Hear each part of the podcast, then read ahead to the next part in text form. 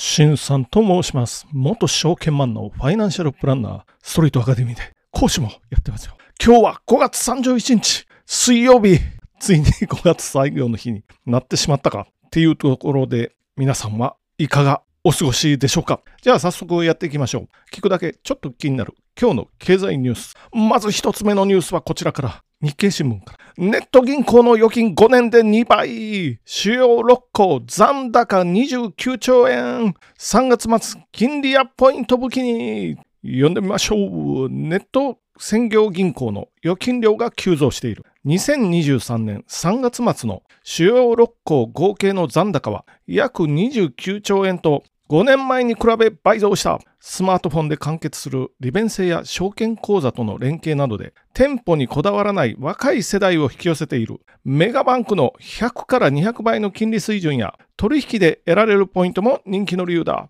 預金規模はすでに地銀並みに成長しているということでですね、まあ、伸びてますね。ちなみに内訳は楽天がトップかな。9兆1298億円、18%伸びてますよ。あ、利益は276億円。次は住信 SBI ネット銀行7兆9007、まあほぼ8兆円かな。10%は伸びてますよ。で、ソニー、au じぶん銀行、 PayPay銀行。 PayPay銀行でもね、1兆円ありますからね。大和ネクストっていうのが、まあ、3兆あります。まあ、全部で20あ29兆円ですよね。ちなみに、ゆうちょ銀行180兆円ぐらいありますから、まあ、楽天1つで9兆円とかなんで、まあ、全然規模的には小さいんですけれども、まあ、でも小さいっていうことは伸びていくかなっていう気はしますよね。窓口に用ありますか？銀行の。あんまりないな っていうお話ですよ。これはね、昭和のやっぱりもうよく昭和昭和でできますけどこの間とある経済の本読んでると銀行の窓口行員が、まあ、カウンターにいてで男の人が後ろの方で男性行員ですよね。なんかやってる。これは昭和どころか明治じゃないっていうふうに書いてるのを見て笑いそうになったんですけれども。ああそうかと。まあ不要な部分は増えてますよね。全部がいらないとは言わないけどローン審査とか。ちなみにねあの中国の銀行ですよ。中国の銀行というか中国の住宅ローン審査3秒ですからね。3秒で終わりですよ。国家で まあこれ、よしあし、まあ悪いの方が多いと思うんですけど、クレジットカードのデータとかもね、吸い上げられてるわけですよ、国家の方にね。現金はほとんど扱わない。ほとんどスマホ決済と。で、クレジットカードの決済とか、まあそういう形なんで、もうこの人がどれぐらいのお金の使い方してるかなっていうのをもう見てるわけですよ。なので、住宅ローンの審査、あ、ちなみに共産国家だけど、所有、個人使用というか、あの、所有権ではなくて使用権ですよね。それで住宅ローン的なものを審査かけるわけですけども、さっきも言いました。この人どれぐらい日常的にお金使ってるかなっていうのはもう分かってるので、審査3秒。これ中国の住宅ローンのお話ですよ。そうなってるらしいです。あちなみにこのさっきゆうちょ銀行180兆円。ネット銀行合計で29兆円というお話ですよ。で、預金と貯金の違いは何ですか？まあよくあるお話ですよ。実はゆうちょ銀行が貯金なんですよ。で、一般の銀行は預金ですよっていう、まあこの違いぐらいなもんなんで、これがよくね、預貯金とかね、貯金、貯金は郵便局、預金は銀行というふうに使いを上げるというのが、ちょっとした豆知識まあこれね、ネット銀行便利なんでどんどんどんどん増えていきます。そういうお話じゃあ次のニュース行ってみましょう。次も日経新聞から生成 AI 半導体速度12倍米体連合で年内投入 NVIDIA 設計 TSMC 量産コロナ特需超え動くっていうことで読んでみましょう。半導体設計大手の NVIDIA 半導体受託生産主義の TSMC が生成 AI 向けの専用半導体を年内に投入する AI 回答を導き出す過程の速度を全世代品に比べて最大12倍にする半導体は新型コロナウイルス特需の反動で市況が悪化する中、米体の2強が次の成長分野でリードを固めるということで、昨日も言ったかな、毎日出てきますよね、このチャット GPT とか AI とかそのお話が。ということはもう完全にこれ株式市場ではトレンドになってますよっていうことですよ。今日はちょっともう紹介しないですけど、今日もまた電気自動車。電気自動車用の電池とか、そういうお話が日経新聞に載ってますよ。その関連でパナソニックとか、まあこれはね、もう毎日、やっぱりテーマ、完全なテーマですよ。これは何かっていうと、NVIDIA っていう会社がありますよ。アメリカの会社ですよ。ナスダック。GForce とか半導体あ、GPU って言った方がいいかな。作ってる会社ですよ。CPU にグラフィックの機能を強化した GPU 作ってる会社ですよ。その NVIDIA がやっぱりこの生成 AI の半導体において世界シェア8割持ってますからね。で、株価はバ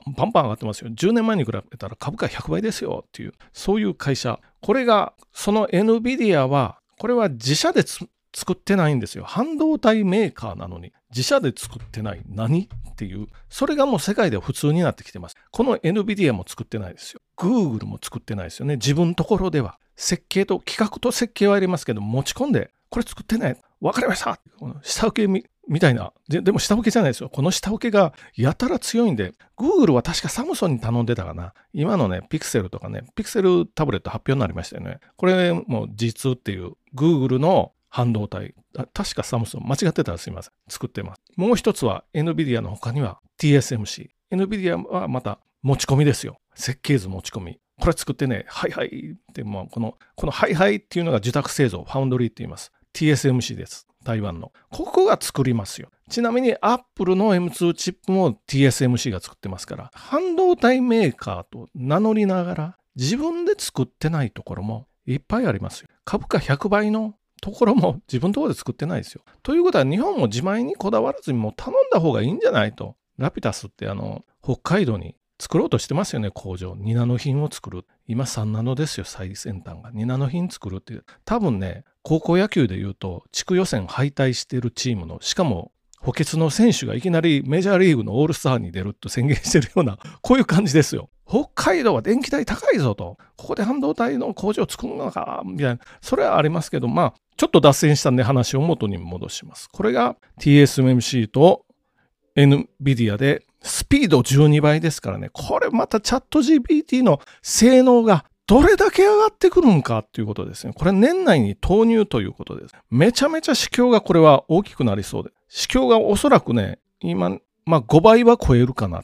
この 5, 5年、6年ぐらいの間で。それぐらい大きくなりそうですよ。で、日本は残念ながらここのところには全然まだまだ名前が出てこない。まあ、TSMC が日本に工場を作ってくれますよっていうのはありますけれど、やっぱ日本ちょっとね、中心から外れてるぞ。ただしね、素材は強いですからね、半導体を作る素材と製造装置は日本強い。その辺では負けてない。ということを思いながら次のニュースに行ってみましょう。じゃあ最後のニュースは、フォーブスジャパンから日本の富豪50人今年の顔ぶれはということで読んでみましょう。パンデミックが落ち着きを見せ、外国人観光客が増加、国内消費も上向き始めたことが日本経済を後押ししている。リスト入りしたビリオネアの多くが前年より資産を増加。トップ5は前年と同じ顔ぶれだ。まあ同じらしいですけど、前年知らないですからね。ということで、5位からいこうかな。第5位、高原さん、ユニチャーム、資産額。1兆530億円。前年と一緒ですから、前年とね。第4位、サジさん、サントリーホールディングス、会長かな。資産額1兆4500億円。1兆円ですよ、1兆円。じゃあ皆さん、トップ3の顔ぶれに行ってみますよ。第3位、ドラムロールでも鳴らしたいところですけど、ないので、孫正義ソフトバンク、ちょっとここから継承略でいきます。孫正義ソフトバンク2兆9400億円。これも、まあ、全部一緒ですよ。2兆9400億円、いきなり倍ぐらいになったぞ。4位から比べると。もうほぼ3兆ですよね。さあ、第2位の発表ですよ。続きや CM の後で冗談です。第2位、滝崎竹光キーエンス3兆1700億円そして第1位、栄えある第1位ですよ、皆さん。誰でしょうか？今まで名前が挙がってなかったあの人はっていう人ですよね。いきます。柳井正ファーストリテイリング。まあ、ユニクロの会長ですよ。4兆9700億円、ほぼ5兆円、5兆円持ってますよ。これ、まあ、毎日3億円ずつ使って年間ほぼ100億ちょいでしょ。100億ちょいで500年使えるぞ。1兆円でも、うん、100億の100倍が1兆円ですから、毎日3億円使っ、500年、うん、使えますよ。と どんだけっていう感じですよね。3億どうやって使うの？毎日。